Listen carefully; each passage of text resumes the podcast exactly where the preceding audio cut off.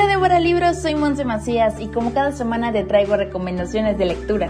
Ustedes van a fusilarme y no puedo mentir. Diga lo que diga, mi destino está decidido. Todo lo viví en carne propia, la mentira es el único pecado que no cargo en mi alma. El Todopoderoso me espera para juzgarme y no tiene caso cargar con más culpas preso en espera de ser fusilado, Ignacio Allende lo cuenta todo, sobre la invasión napoleónica a España, sobre la rebelión insurgente a la que se unió con brío y convicción, sobre el hombre al que se alió que pronto lo incomodó y que luego se convertiría en adversario declarado y en un obstáculo para el triunfo de la causa. En esta novela transgresora de la editorial de Océano, Hidalgo, la otra historia, José Luis Trueba Lara nada entre los testimonios y documentos de los contemporáneos de Hidalgo y Allende para delinear el perfil de un hombre complejo, contradictorio, hábil político y violento líder de ejércitos. Las páginas de Hidalgo relatan a los protagonistas de la primera fase independista con todos sus claroscuros y debilidades.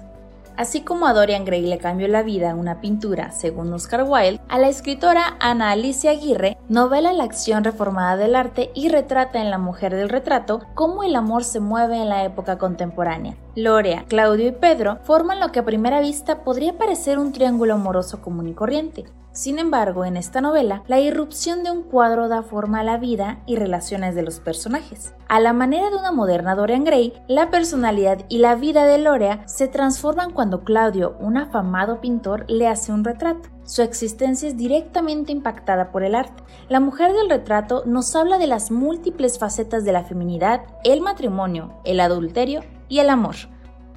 ¿Y si tu lugar en el mundo no es una coordenada geográfica? Escapando de un país violento que no le ofrece futuro alguno, Violeta emigra de la Ciudad de México a San Francisco para comenzar de nuevo y cumplir su sueño de convertirse en escritora. En California conoce a Anders, un joven sueco que la motiva tanto intelectual como afectivamente pero con una aura de tristeza que la intriga. Al paso de los días, la conexión entre ellos se hace más fuerte y Violeta siente que ha recuperado esa fe en la humanidad que le han robado hombres mentirosos como su padre. Sin embargo, su carácter indómito, sus constantes conflictos con el entorno ecocida, la mantienen en una permanente búsqueda de su lugar en el mundo. El peso de la familia y un doloroso secreto que emergerá poco a poco y forma parte de ella, sumado al misterio que encierra a Anders, podrían virar el destino de Violeta hacia un puerto inesperado. Con pericia literaria y un ritmo envolvente, Juvenal Acosta relata en La Puerta del Círculo Polar Ártico el espíritu del momento que vivimos a partir de la historia de una joven que lucha por creer que como especie estamos a tiempo de hacer las cosas bien.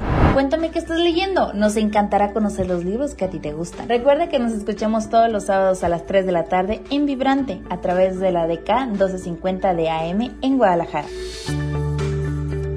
En la producción, Cristian Cobos. En Twitter, Chris Cobos D. A mí me encuentras como Monse-P Macías. Nuestras vidas son libros abiertos. Hasta la próxima.